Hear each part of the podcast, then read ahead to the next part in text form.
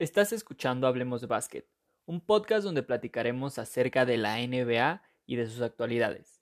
Yo soy Martín García y el día de hoy vamos a platicar acerca de el futuro de la liga.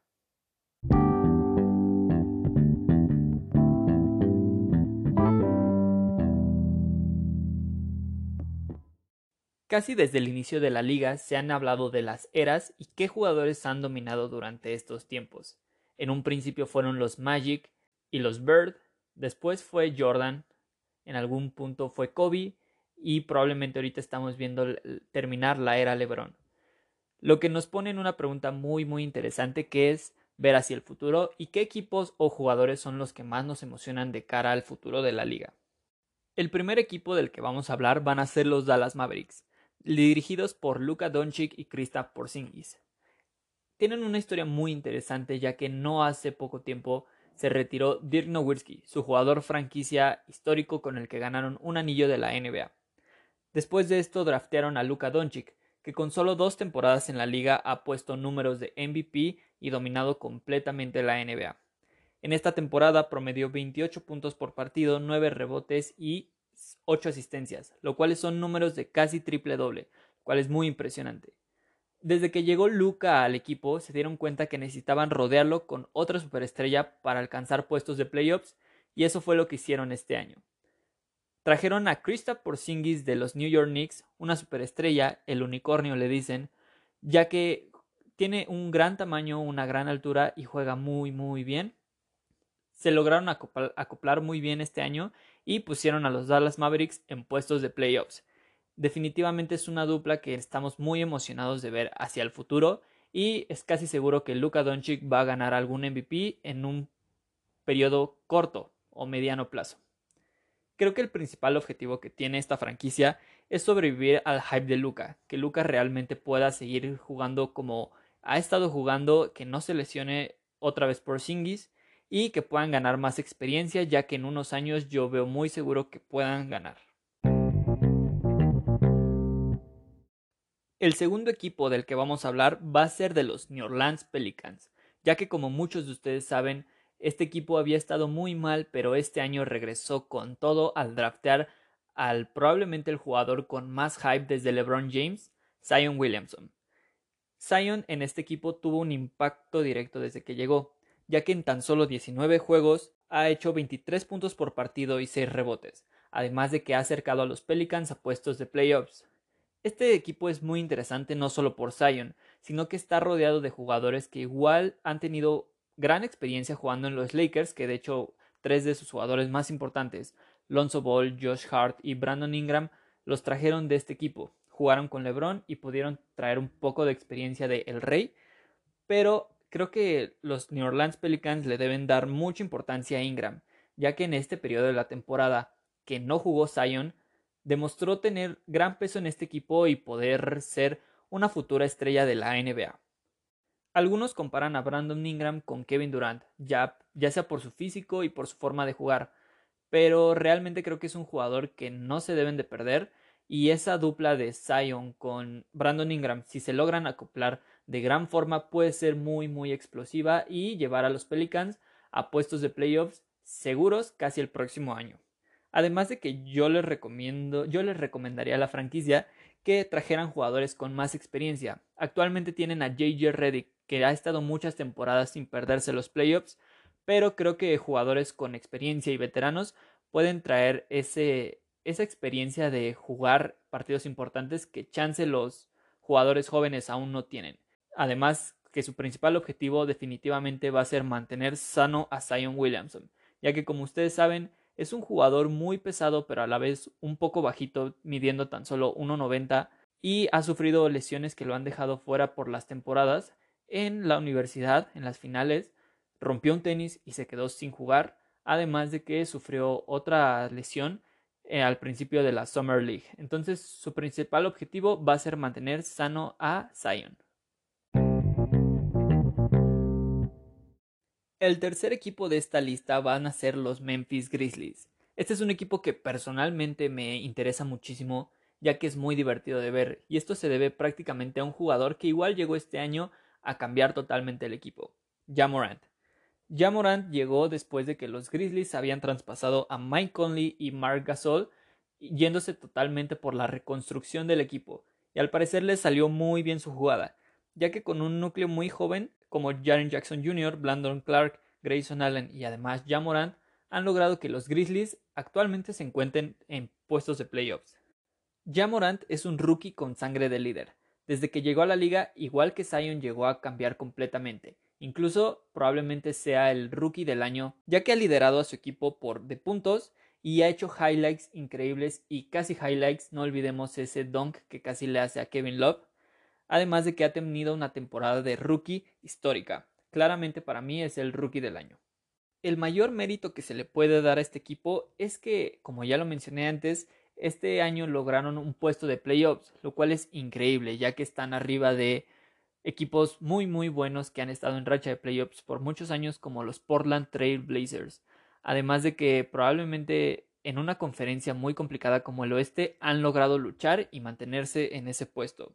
Si no han visto un partido de los Memphis Grizzlies, les recomiendo verlos y si no quieren, pues pueden buscar los highlights en internet de John Morant. Se aseguro que se van a sorprender muchísimo con lo que hace este chavo. El siguiente equipo del que vamos a hablar son los Sacramento Kings.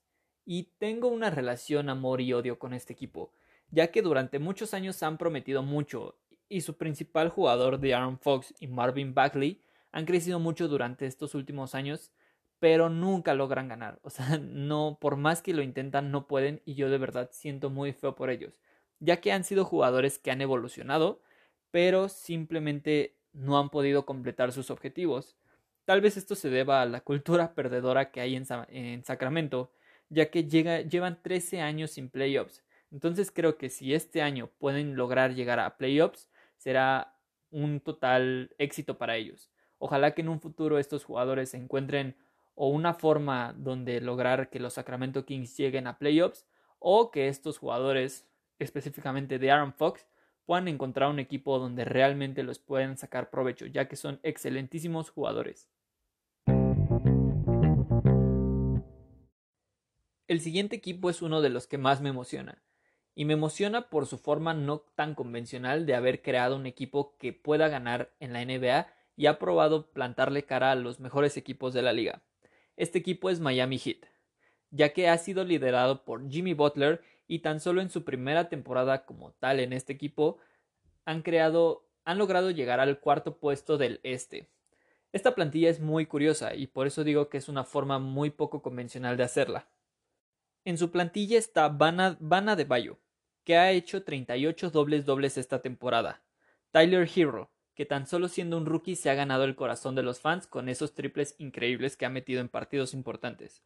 Derrick Rose Jr. fue el campeón del Slam Dunk de este año. Y Duncan Robertson es un jugador muy curioso ya que no fue drafteado.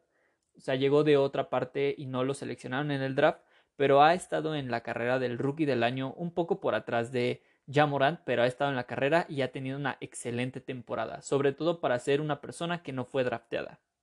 Lo que me encanta de este equipo es la actitud que tienen, y parte importante de esta es algo que le inyecta Jimmy Butler, o Jimmy Buckets, como le dicen por ahí, ya que han probado dar pelea a grandes equipos de su conferencia, tuvieron partidos contra Milwaukee, contra Toronto y contra Filadelfia muy increíbles en esta temporada. Les recomiendo ir a verlos en YouTube o al menos los highlights fueron muy muy buenos y se puede ver cómo incluso tienen esta química de equipo y son un equipo que no se dejan ganar fácil.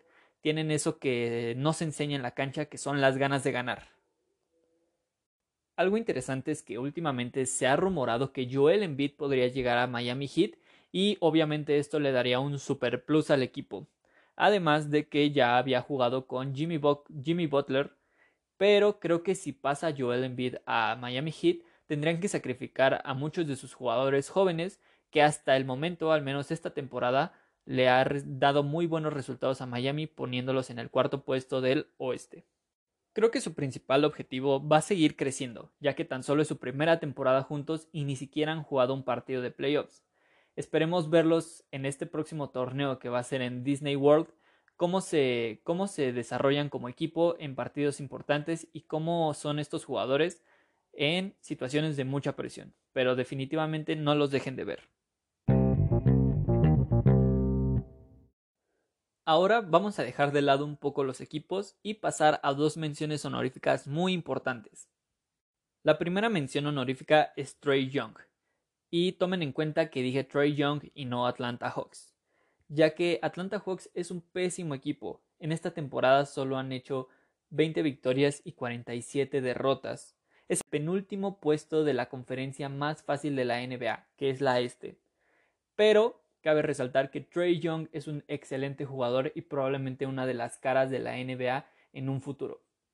Trey Young esta temporada ha promediado 29 puntos, 4 rebotes y 9 asistencias. Llegó al mismo tiempo que Luca e igual que él, en estas dos temporadas que ha estado en la liga ha dominado completamente y muchos lo comparan por su forma de jugar con Stephen Curry y un poquito de Kyrie Irving por su forma de jugar como muy como muy impresionante, muchos highlights. Definitivamente es un jugador que no se pueden perder y creo que si algún otro cuando se termine su contrato rookie y pueda pasar a un traspaso con otra franquicia va a ser una excelente opción y definitivamente va a tener mucho futuro. Y la segunda mención honorífica que quiero hacer son dos jugadores de los Boston Celtics. Estos son Jason Tatum y Jalen Brown. Algunos se preguntarán por qué los pongo en mención honorífica, y es porque los Celtics han logrado dominar mucho tiempo la liga. Han estado las últimas seis temporadas en playoffs e incluso llegaron a finales de conferencia después de que Kyrie Irving se pasara a los Celtics. Pero lo que es interesante de este equipo lo más interesante es que tienen jugadores muy muy importantes que han sido All Stars como Gordon Hayward, Kemba Walker y algunos otros como Marcus Smart. Lo interesante aquí son los dos jugadores que mencioné al principio, Jason Tatum y Jalen Brown. Estos en la última temporada dieron un salto adelante y se han posicionado como grandes jugadores de la liga y de los mejores prospectos hacia un futuro. Sobre todo Jason Tatum, ya que en la temporada pasada promediaba 15 puntos por partido y tiraba solo 3 triples por partido, mientras que en esta temporada metió 23 puntos y 7 triples por partido, lo cual es un salto muy increíble sobre todo por esta parte del triple y tuvo un jugador del mes de la conferencia este, lo cual es wow. Entonces no se pierdan a Jason Tatum.